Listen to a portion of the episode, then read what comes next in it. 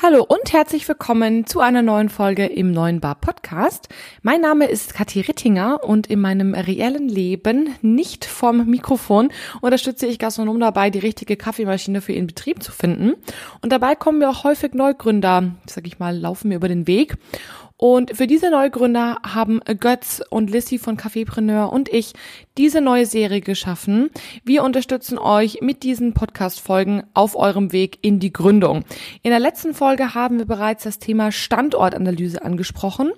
Und in dieser Folge geht es um das Thema Rechtsform welche Rechtsformen es in der Gastronomie häufig gibt, welche Vor- und Nachteile diese Rechtsformen mit sich bringen und wie es nach der Wahl deiner Rechtsform weitergeht, das erfährst du in dem Gespräch von Götz und mir in dieser Folge. Bitte beachte, wir sind beide weder Steuerberater noch Anwälte. Das heißt, das hier ist keine Rechtsberatung, sondern einfach nur ein Gespräch bzw. eine Diskussion der persönlichen Erfahrungen und Meinungen. Wenn du da professionelle Hilfe suchst, dann geh bitte direkt zu einem Steuerberater oder einem Anwalt. Wenn du also dein eigenes Café oder deine eigene Gastronomie gründen möchtest, bist du in dieser Folge genau richtig. Viel Spaß! Hallo, Servus und herzlich willkommen beim Podcast 9 Bar, dem B2B-Podcast rund um Kaffee, Gastro und Co. Hier geht es um aktuelle Gastrothemen, alles rund um das Thema Kaffee und wie du mit einem besseren F&B-Konzept mehr aus deinem Gastbetrieb holst.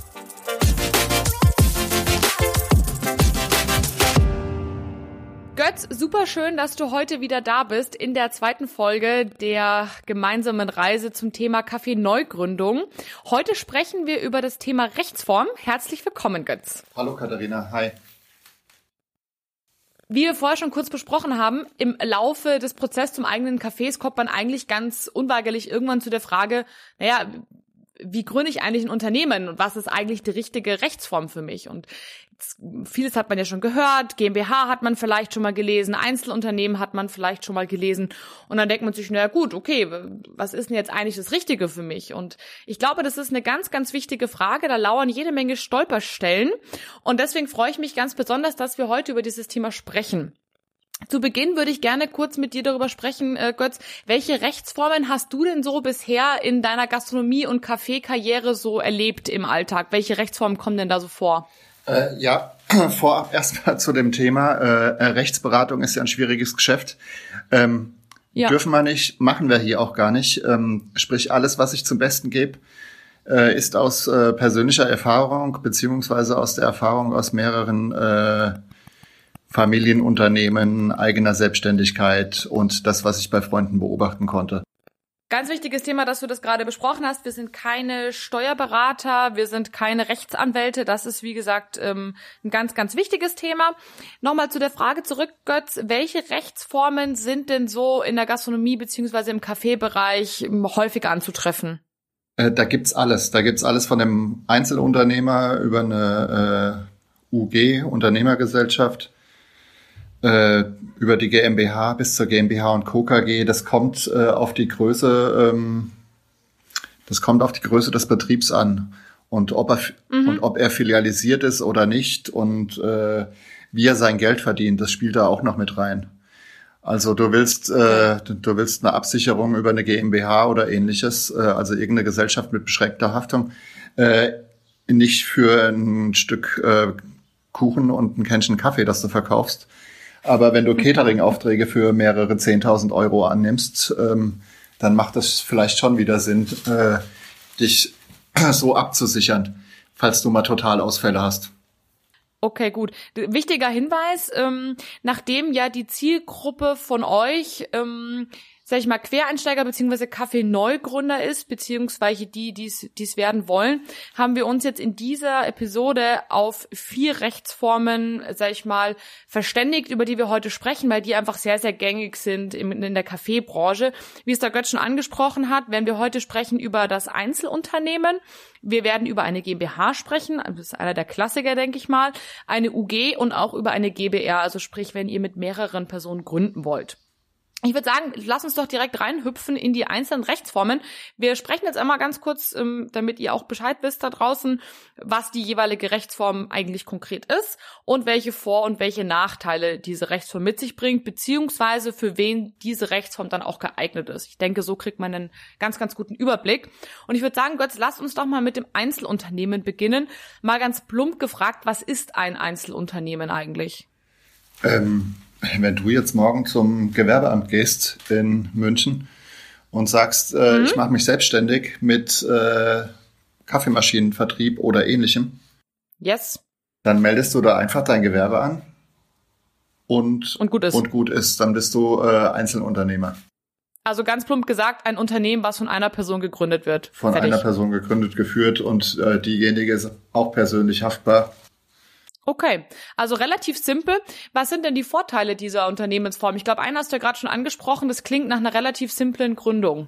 Ähm, du musst, wie gesagt, äh, nur dein Unternehmen anmelden. Damit bist du schon Einzelunternehmer. Okay, also wirklich super easy. Ich glaube, leichter geht's eigentlich fast nicht. Wie ist es denn eigentlich mit Geld? Gerade in der, in der Neugründerphase ist man ja nicht gerade mit den Millionen gesegnet. Das hat man ja vielleicht für die Zukunft dann noch vor, diese zu verdienen. Brauche ich da ein gewisses Mindestkapital? Wie, wie viel Geld muss ich da mitbringen? Gibt es da irgendwelche ja, Vorschriften? Äh, da brauchst du eigentlich nur die, ähm, die Gebühr, die die Gewerbeanmeldung kostet. Äh, ansonsten äh, gibt es da keine Hürden. Okay, wow. Also wirklich super einfach. Ja. Okay. Alles klar. Wie ist es denn mit den Nachteilen? Die Nachteile äh, sind die Haftung. Äh, da bist du eben un unbegrenzt und mit dem Privatvermögen am Haften. Okay. Du hast vorher angesprochen, wenn ich ähm, jetzt nur einen Kuchen und einen Kaffee verkaufe, so ungefähr, dann sollte das kein Problem sein, weil die Haftung, sag ich mal, ja, was, was soll schon groß passieren, in Anführungsstrichen, ne? Das klingt jetzt ein bisschen lapidar. Aber das kriegt auch ein, äh, das kriegt aber auch ein ähm, Existenzgründer hin, wenn er irgendwas besonders gut macht. Dann wird er nämlich schneller als ihm lieb ist äh, angefragt für ein größeres Catering. Da muss, mhm. muss es ja nur einen äh, überragend äh, großen ähm, Arbeitgeber am Ort geben. Und mhm. ähm, wer auch immer soll da ein Sommerfest ausrichten, dann geht das halt äh, schnell mal über die 3, 5, 10 und 15.000 Euro hinaus. Äh, und das sind dann eben Beträge, die sind äh, am besten über schöne AGBs und über eine Gesellschaftsform abzusichern. Ähm, okay. Weil es kann zu Zahlungsausfällen kommen in dem Zusammenhang. Ähm, das Wetter spielt nicht mit und aus den Gründen fällt sowas ins Wasser. Und dann äh, weiß man hinterher nicht, wer auf den Kosten sitzen bleibt. Das ist dann immer schwierig und wenn das und, und wenn sowas dann direkt ins Privatvermögen reinspielt, also deshalb, deshalb in dem Zusammenhang lieber, äh, lieber eine GmbH als ein Einzelunternehmen und oder man sucht sich seine Kunden gut aus. Okay, also wenn ihr quasi da draußen ein Einzelunternehmen anmeldet, dann seid euch einfach bewusst, dass ihr mit allem haftet, was ihr habt. Was an sich tendenziell kein Problem ist, in Anführungsstrichen, solange nichts schief geht. Ja. Ich finde aber den Tipp von dir recht gut, Götz, wenn man jetzt eben trotzdem ein Einzelunternehmen gründen möchte und aber durchaus weiß, dass es gewisse Risiken gibt, wie jetzt zum Beispiel, die du gerade angesprochen hast mit dem Wetter oder dem, dem Zahlungsausfall, dass man das eben dann besonders gut in den AGBs regeln muss, beziehungsweise dann in dem Vertrag sozusagen, den man mit dem jeweiligen Kunden schließt. Ich glaube, das ist ein ganz, ganz wichtiger Hinweis. Ja. Okay. Was ist denn eigentlich, was sieht man ja auch ganz oft, ne? Eingetragener Kaufmann, dann liest man eben Einzelunternehmen. Was ist denn da eigentlich der Unterschied? Ähm, das ist die rechtliche Betrachtung. Äh, der EK wird nach äh, Handelsrecht äh, bemessen. Handelt? ja, behandelt, genau. Okay, und was heißt das jetzt ganz konkret? Das Handelsgesetzbuch ist in manchen Sachen ähm, ein bisschen konkreter, auch was Verjährungsfristen und so weiter angeht. Soweit ich weiß, wenn ich eingetragener Kaufmann bin, gelten für mich ja strengere Regeln, ne, als wenn ich Einzelunternehmer bin. Das sind die, äh, genau, ach, jetzt ist es mir auch wieder eingefallen. Das sind die Unterschiede zwischen einem äh, persönlichen privaten Mietvertrag und einem Gewerbemietvertrag. So ähnlich verhält sich das mit ähm, Einzelunternehmen zum eingetragenen Kaufmann. Ist also nochmal ein Stück tougher. Äh, ein Stück tougher, aber auch ein Stück freier. Ähm, also was die Vertragsautonomie mhm. hergibt, äh, ist, ist da möglich. Äh, die Verjährungsfristen sind im Allgemeinen kürzer. Okay. Wenn ich jetzt ähm, ein Café aufmache und jetzt überlege, hm, melde ich ein Einzelunternehmen an oder doch nicht, mache ich eine GmbH oder doch nicht, für wen ist denn jetzt das Einzelunternehmen als Gesellschaftsform geeignet? Wer mit ein bisschen Ersparten und noch ein paar äh, Euro von der Oma einen Café eröffnet, äh, der ist, glaube ich, als Einzelunternehmer ähm, ganz gut beraten. Mhm. Weil du auch, äh, sobald du ähm, eine GmbH gründest, deine Bilanzen anders führen musst, äh, den Jahresabschluss anders machen musst. Äh, ich glaube, der ist glaub, um Faktor drei bis fünf teurer, als äh, wenn du das einfach als Einzelunternehmer machst. Ähm, das macht äh, dahingehend schon mal Sinn. Abgesehen davon äh, kann dir als Einzelunternehmer keiner in die Bücher schauen. Das ist so auch, mhm. auch so ein risky Business bei der GmbH. Und äh, Gastronomen machen das einfach gerne, einfach mal zu gucken äh, lass doch mal in die Bilanzen äh, der GmbH XY schauen und wie viel Jahresumsatz die machen. Und äh, dann stellt man fest, ups, die sind ja schon seit drei Jahren in Schieflage. Mhm. Netter Übernahmekandidat äh, oder so ähnlich. Also, um sich aus dem so ein bisschen rauszuhalten und äh, auf der Seite nicht angreifbar zu machen oder äh, sich nicht in die Bücher gucken zu lassen, ist ein Einzelunternehmen in dem Hinblick besser als die GmbH oder die Unternehmergesellschaft, okay. die in dem Sinne genau zu der kommen wir gleich die auch in dem noch. Sinne vergleichbar ist, ja. Dann sind wir ja eigentlich schon mitten in der GmbH drin. Wenn wir es jetzt nochmal genauso machen wie beim Einzelunternehmen, Götz, was ist eine GmbH? Eine GmbH ist eine Gesellschaft mit beschränkter Haftung, wie der Name schon sagt, kurz mhm. GmbH. Die sind in Deutschland zu gründen mit einem Stammkapital von mindestens 25.000 Euro. Mhm. Komplizierter sind Sachgründungen, äh, ist auch möglich. Das heißt, was, was, was ist eine Sachgründung? Eine Sachgründung ist, dass man ein paar ähm, Investitionsgüter hat, äh, die man in den Gründungsvertrag äh, sauber und mit einem Betrag benennt als, mhm. als Betriebsvermögen. Spannend. Könnte auch eine Kaffeemaschine sein, Größenordnung 10 bis 15 Ich wollte gerade sagen, Euro. eine größere kommen wir schon annähernd in die Richtung. Ja. Interessant, ja, das, das wusste ich tatsächlich auch noch nicht. Okay, das heißt, ähm, ne, wie es das, das der Wort schon das Wort schon sagt, eine Gesellschaft mit beschränkter Haftung. Das heißt, im Vergleich zum Einzelunternehmen ist die Haftung reduziert. Oder beschränkt auf eine gewisse Summe, aber ähm, mhm. das hat am Ende des Tages gar nichts auszusagen, weil es gibt auch äh, unheimlich äh, hochkapitalisierte GmbHs in Deutschland.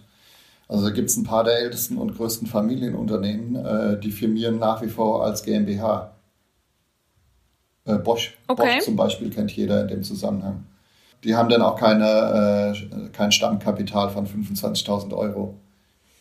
Haben sie bestimmt auch bei irgendwelchen äh, Tochterunternehmen, aber ähm, das ist eine GmbH, äh, die kreditwürdig ist. Nennen wir es mal so. Okay. Das heißt, am Ende des Tages, wenn irgendwas so richtig in die Grütze geht, ja, wir gehen jetzt mal vom Allerschlimmsten aus, verliere ich halt das, was in der GmbH drin ist, aber das, was sozusagen mein eigenes privates Vermögen ist, ist in Anführungsstrichen unangetastet. Ist, ist relativ, ist relativ, äh, ist relativ sicher. Es sei denn, irgendwas passiert fahrlässig oder vorsätzlich. Äh, in dem hm. Fall sind wir sofort in der Durchgriffshaftung und dann, dann ja. braucht es auch die GmbH nicht mehr. Also auch da muss sich, äh, muss sich jeder an die eigene Nase fassen und ähm, bei der Buchführung angefangen, ähm, alles richtig machen und äh, darf sich nichts zu Schulden kommen lassen. Das ist vielleicht ein wichtiger Punkt, den der ein oder andere vielleicht äh, nicht bedenkt und sich denkt, na Mensch, dann mache ich halt eine GmbH, ne, dann ist halt im Worst Case ähm, nur das weg, was im Unternehmen ist, meine 25.000 etc., aber ich bin da fein raus. Ja, aber nur, wenn mir sonst keiner an den Karren fahren kann. Ne? Also wenn ich persönlich nichts, sage ich mal, verbockt habe, was in meiner Geschäftsführer- oder Gesellschafterpflicht oder meiner Rolle liegt sozusagen. Also auch da, das ist vielleicht ein wichtiger Punkt, da gibt es durchaus Durchgriffsrechte. Ja, und das sollte man vielleicht nicht vergessen. Ja, und auch äh, nur in der GmbH, nicht als Einzelunternehmer landet man ähm, in der Insolvenzverschleppung. Ah, das ist auch ein interessanter Punkt. Das heißt, wenn ich Einzelunternehmer bin, dann kann ich keine Insolvenz verschleppen. Ähm, nee, weil es dann die technische Insolvenz nicht gibt. Okay, ja, macht Sinn. Macht Sinn. Wichtiger Punkt, sehr interessanter Punkt. Gerade jetzt in der Zeit äh, von Corona ist es durchaus was, was man nicht äh, vergessen sollte. Du hattest vorher schon gesagt, die 25.000 Euro Stammkapital, das ist mit Sicherheit eins der, ich nenne es jetzt mal in Anführungsstrichen Nachteile. Ich meine, das ist Geld, was man nachher definitiv sowieso drin haben sollte als als Unternehmer. Also es ist für mich einfach absolut wichtig, einfach ein gewisses Geld als Wert zu haben. Abgesehen davon gründest du die äh, GmbH und zahlst die 25.000 Euro auf das äh, Konto der GmbH ein. Aber äh, ja. das Geld ist ja sofort wieder verfügbar. Definitiv. Ähm, mit dem Geld, das gehört dann zwar der GmbH, aber mit dem kannst du ja einkaufen gehen. Arbeiten, genau. Absolut. Das ist aber im Vergleich jetzt, sag ich mal, zum inhabergeführten Unternehmen in Anführungsstrichen erstmal Nachteil. Wobei ich vom Bauchgefühl heraus sagen würde, wenn ich ein Café gründen möchte, da sind sowieso 25.000 ein bisschen dünn. Also wer das nicht hat, also gar nichts davon hat, dann ist für mich sowieso die Frage, ob das überhaupt wirklich zu realisieren ist, weil allein schon das technische Equipment, was ich benötige, um ein Café zu betreiben, klar, man kann auch gebrauchte Dinge kaufen, aber am Ende des Tages summiert sich sehr auf. Äh, das ist richtig. Das ist richtig. Ja. Und, ähm, ich kenne kaum, äh, ich kenn kaum Unternehmensgründungen, die mit äh, 10.000, 15.000 äh, Euro zurechtkommen. Da würde ich jetzt aber tatsächlich nicht wahnsinnig weiter drauf eingehen, abgesehen davon, dass eben 25.000 durchaus eine Summe ist, die man äh, schon haben sollte, ganz grundlegend mal gesehen, wenn man Café gründen möchte. Du hast vorher angesprochen, Götz, ähm, dass die GmbH im Verhältnis jetzt zum Einzelunternehmen nicht ganz so leicht zu gründen ist, sondern dass der Prozess etwas aufwendiger ist, beziehungsweise auch etwas teurer ist. Hast du da eine ungefähre Schätzung? Ich meine, ich hätte mal so zwischen 1000 und 1500 Euro gehört. Ja, und dann brauchst du noch ein bisschen Beratung dazu und äh, also ja. ich glaube, ähm, rechne mal sauber mit 2 bis äh, 3000 Euro. Äh, da sind auch alle Nebenkosten mit drin. Also nicht nur, okay. nicht nur die äh, nicht nur die Bezeugung des äh, Gesellschaftsvertrags mit allen äh, Beteiligten, ähm, sondern auch die Beratung dazu und so weiter.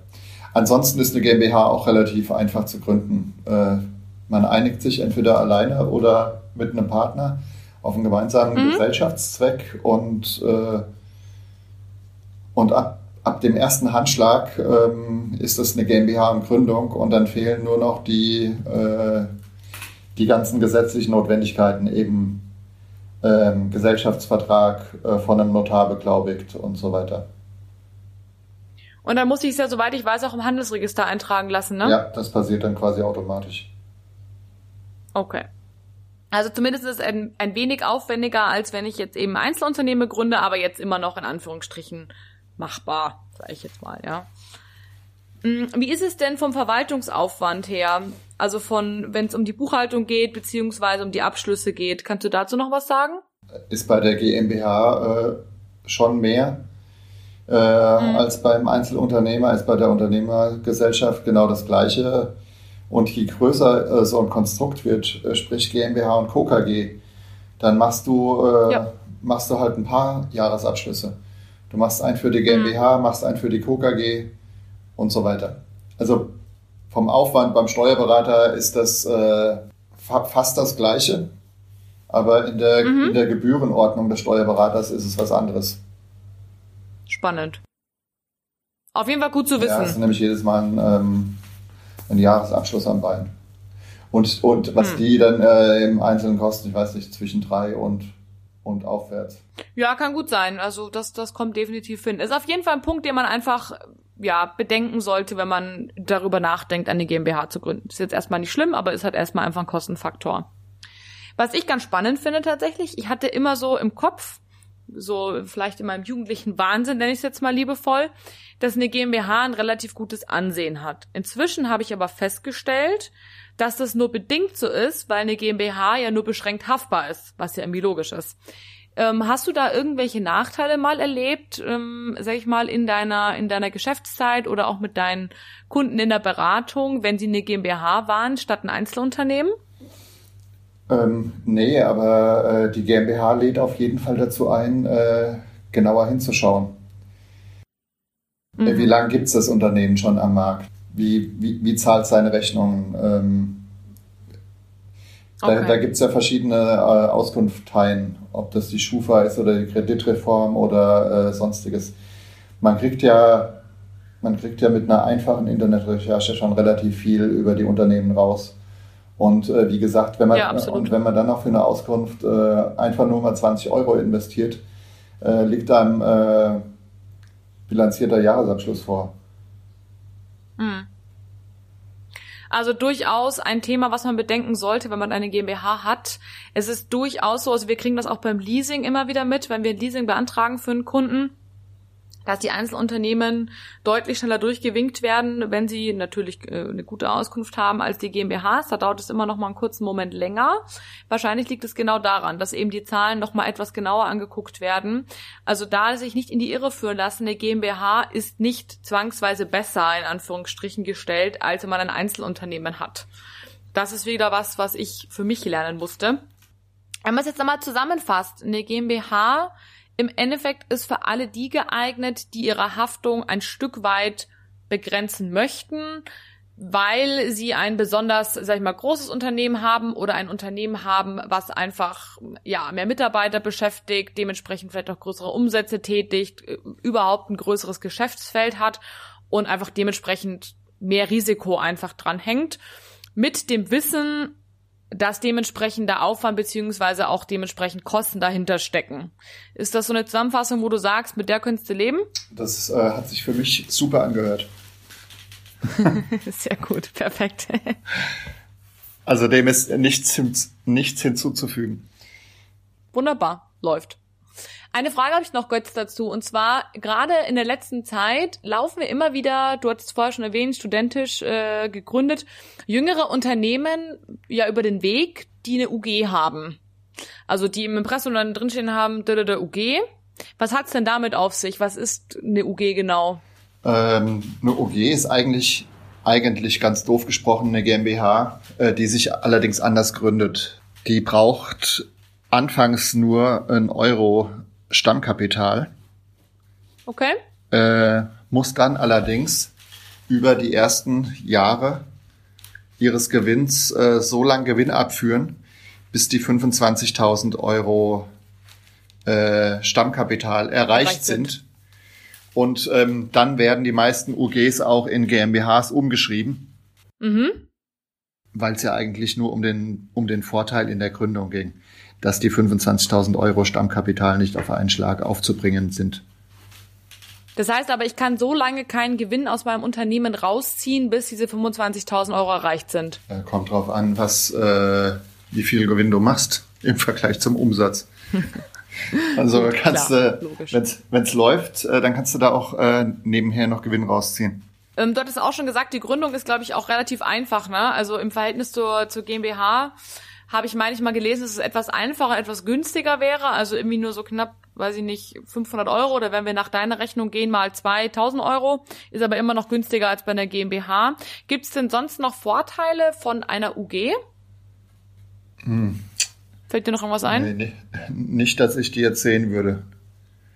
Okay, also du bist kein besonders großer Fan, habe ich, ich bin, Ich bin kein Fan von genommen? GmbHs und UGs oder äh, GmbH und KKGs und äh, über eine Verpartnerung in den Geschäftsbereichen, über die wir hier hauptsächlich sprechen, nämlich Kaffee äh, und Gastronomie, äh, halte ich auch im Allgemeinen nicht sonderlich viel. Mhm. Ähm, weil egal wie gut man befreundet ist oder wie lang man schon ähm, gut miteinander Geschäfte gemacht hat, die äh, Belastung, die ähm, so eine Beziehung und wenn es auch nur eine geschäftliche ist, äh, über die Jahre aushalten muss, äh, ist schon gewaltig. Und äh, früher oder später äh, gibt's immer Gnatsch.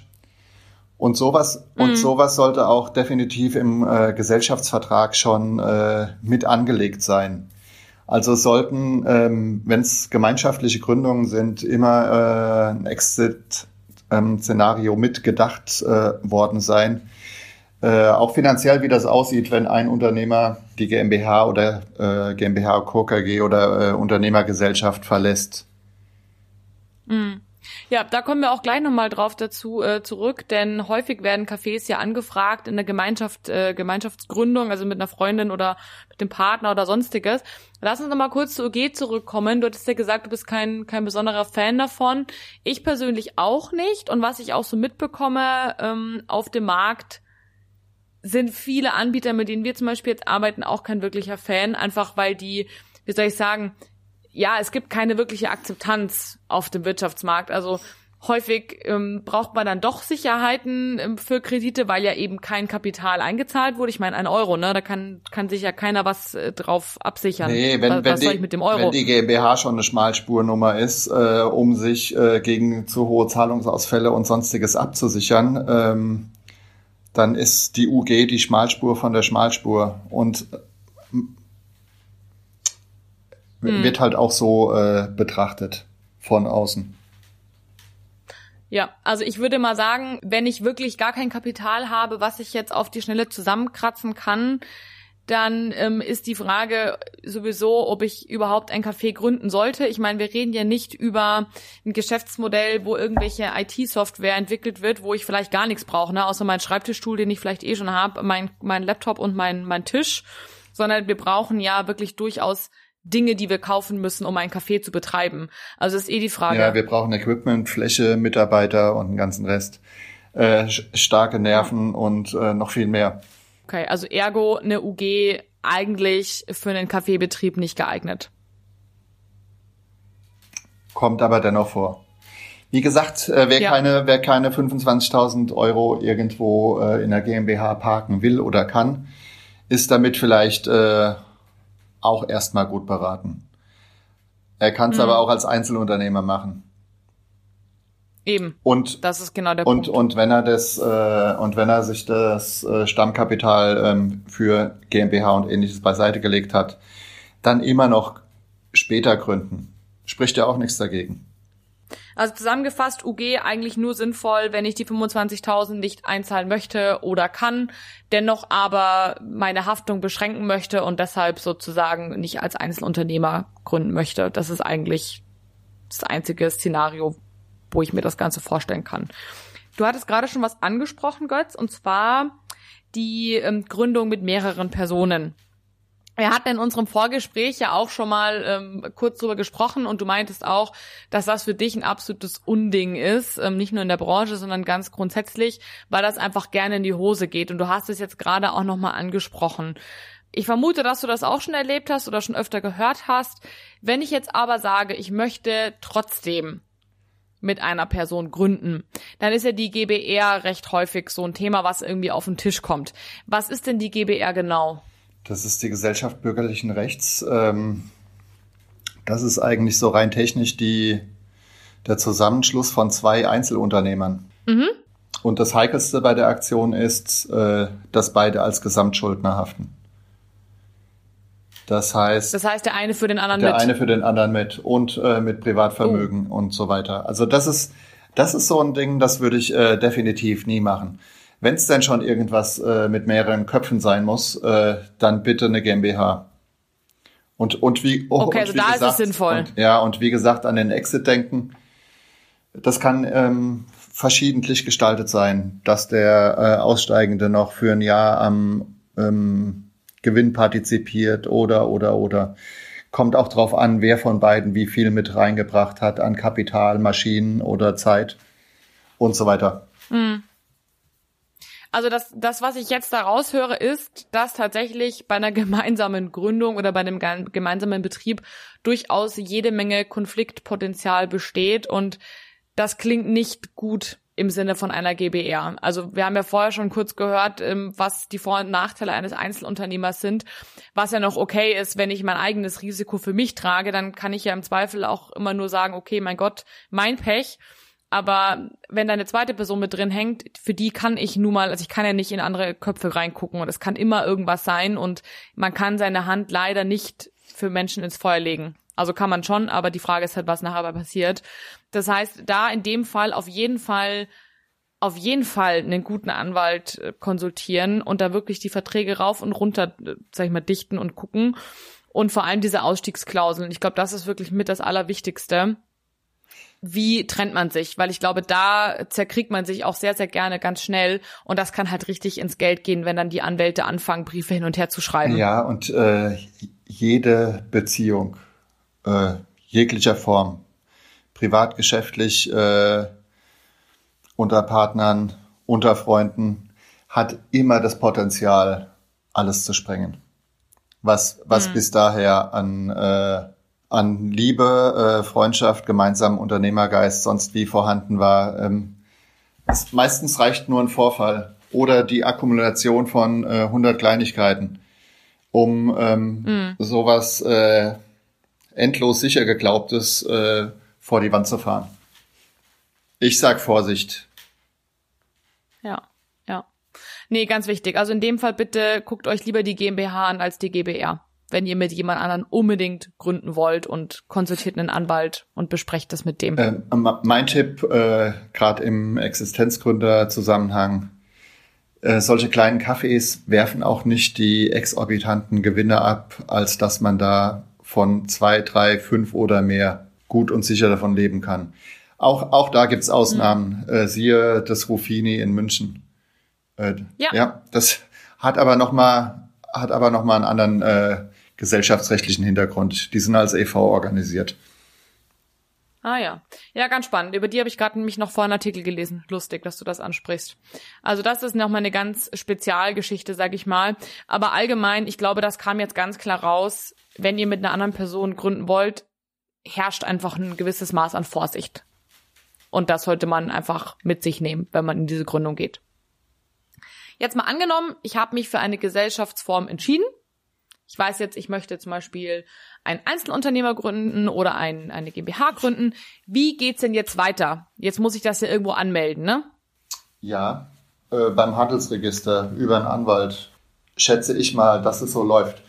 Äh, ich kann für mich persönlich okay. nur über die ähm, über das Einzelunternehmen sprechen. Äh, mein Vater war als äh, GmbH und Co. KG oder multiple GmbH und Co. KG organisiert äh, das läuft dann meistens über den Anwalt des Vertrauens, der gleichzeitig Notar ist. Äh, da gibt's äh, mhm. Termine, zu denen man den Gesellschaftsvertrag kurz vorgelesen bekommt, die Unterschriften leistet. Und alles andere geht dann aus dem Büro des, des Notars, der meistens auch gleichzeitig der beratende Anwalt ist. Okay. Für, für alle anderen nochmal kurz einmal zusammengefasst, wenn ich jetzt meine Gewerbeanmeldung quasi durchführen möchte und ich möchte nur ein Einzelunternehmen oder auch eine GBR, auch wenn wir gerade besprochen haben, nicht gut, ähm, durchführen möchte, dann ähm, genau ähm, brauche ich nur eine Gewerbeanmeldung. Wenn ich, ähm, also beim Gewerbeamt auch ganz klar, wenn ich eine GmbH oder eine UG gründen möchte, die ja quasi eine abgespeckte GmbH ist, dann brauche ich eine Gewerbeanmeldung und einen Handelsregistereintrag. Also das hängt da fix zusammen. Ich kann aber auch als Einzelunternehmen ähm, mein Unternehmen beim Handelsregister anmelden. Und das kann durchaus Sinn machen. Also das Handelsregister macht man, äh, den Eintrag macht man beim Amtsgericht. Und ähm, genau, das kann durchaus Sinn machen denn ähm, es gibt einen gewissen Schutz des Namens und auch eine gewisse Öffentlichkeit beziehungsweise eine gewisse Transparenz. Also das wurde mir auch mehrmals so bestätigt von verschiedenen Partnern, mit denen wir arbeiten. Wenn Unternehmen beim Handelsregister gemeldet sind, ist es einfach nochmal so ein Stück weit, ich sag mal, vertrauenswürdiger. Ja, ich glaube, das trifft eigentlich ganz gut. Die Kreditwürdigkeit erhöht sich da einfach ein Stück weit. Also das kann man durchaus auch machen, wenn man eben Einzelunternehmen gründet. Ja, und viele eingetragene Kaufleute sind auch sehr stolz darauf und schreiben sich das aufs Kfz-Kennzeichen. Das könnt ihr dann auch tun, wenn euch das, wenn euch das so ähnlich geht. Was vielleicht ganz wichtig ist, es hat mir eine ähm, nette Interviewpartnerin im letzten Podcast-Interview oder im vorletzten gesagt, dass sie zum Beispiel nicht wusste, das ist vielleicht noch ganz wichtig für den einen oder anderen, dass man die Gesellschaftsform nicht gleich beantragen sollte, beziehungsweise erst prüfen sollte, welche Fördermöglichkeiten es gibt, bevor man die, ähm, das Unternehmen anmeldet. Denn die ein oder andere Förderung quasi gilt nicht mehr, wenn das Unternehmen schon angemeldet ist. Das ist vielleicht ganz wichtig. Also erst informieren über Fördermöglichkeiten und dann anmelden. Weil dann äh, geht man ganz sicher, dass einem nichts entgeht, sage ich jetzt mal. Und auf jeden Fall das Unternehmen vor der ersten Rechnung anmelden. Auch das habe ich immer wieder mal mitgekriegt. Ich bin viel in so Gründerkreisen unterwegs Und ähm, da kommen dann gerne mal so Sachen raus wie, Mensch, ich habe meine erste Rechnung geschrieben, aber ich bin ja noch gar nicht angemeldet. Das kann Ärger geben. Denn mit der Gewerbeanmeldung wird auch automatisch das Finanzamt informiert und dann kommt erst eigentlich die Steuernummer. Also deswegen da bitte die Reihenfolge nicht, sag ich mal, durcheinander bringen. Und schreiben ohne, ohne Steuernummer ist blöd. Da ist man direkt in der ja. vorsätzlichen Steuerhinterziehung. Genau, also da wirklich Obacht. Nicht mit dann irgendwie Schmierzetteln und dann irgendwie anfangen und so, lieber nicht. Also erst die Förderung, dann die Anmeldung, dann die Rechnung. Eine andere Reihenfolge eher nicht. Ich glaube, das ist ähm, noch relativ wichtig. Genau, und dann sind wir eigentlich schon, schon mehr oder weniger am Ende angekommen. Wir haben die vier, ja, sag ich mal, Formen einmal durchgegangen, haben geguckt, was sind die Vor- und die Nachteile, für wen ist was wie geeignet. Ich glaube, da war wirklich für jeden was dabei. Was muss ich jetzt bei der, bei der Gründung beachten? Und wir haben noch so ein paar Fragen zusammengestellt, die man sich sozusagen zusammengefasst nochmal stellen kann, wenn man eben über seine Gesellschaftsform nachdenkt. Und die würde ich euch einfach nochmal in den ähm, sozialen Medien nochmal mit aufschreiben, dass ihr auch nochmal drüber nachdenken könnt und euch jetzt nicht jedes Mal 38 Minuten Podcast anhören müsst, sondern ganz zusammengefasst einfach die paar Fragen nochmal durchgehen könnt, um euch dann ganz sicher auch mit gutem Bauchgefühl für die richtige Form zu entscheiden. In diesem Sinne würde ich sagen, Götz, ich danke dir für deinen Input. Es hat mir wieder riesig Spaß gemacht. Katharina, ich danke dir für unser Gespräch. Äh, ich stehe für Rückfragen natürlich auch jederzeit zur Verfügung. Ähm, kann Wir auch, verlinken euch. Äh, kann auch gerne nochmal das eine oder andere Beispiel aus dem Freundes- und Bekanntenkreis äh, erzählen, interessierten Leuten. Und äh, weshalb ich das eine oder andere nicht tun würde. Äh, aktuell, ich bin als Einzelunternehmer ganz gut gefahren, äh, werde aber auch in Kürze eine GmbH gründen. Ähm, es gibt für jedes Vorhaben das richtige Werkzeug. Man muss es sich halt entsprechend raussuchen.